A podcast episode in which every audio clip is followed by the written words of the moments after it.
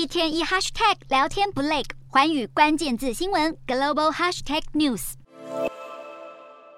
日本首相岸田文雄在九号启程访问各个 G7 成员国，预计十三号抵达白宫，跟美国总统拜登会谈。根据日媒消息，美日政府正在协调，在领导会谈后发表安保联合声明，预料内容也将强调美日同盟对台海和平的重视。在区域竞争暗流涌动的同时，军事网站全球火力公布了今年度的全球军力排名，前三名分别是美、俄、中三国。而乌克兰在西方的军援下，今年排名上升到十五强，而台湾则名列第二十三位。名为“国防重点”的华府智库评论：台湾延长兵役是捍卫家园、吓阻中国的第一步。评论认为，从乌俄战争能看见，军队跟人民的意志是战争中最难估量的重大变数。在台海升温且台湾军事物资人力不足的问题被长期检视下，延长义务役的决定就显得格外重大。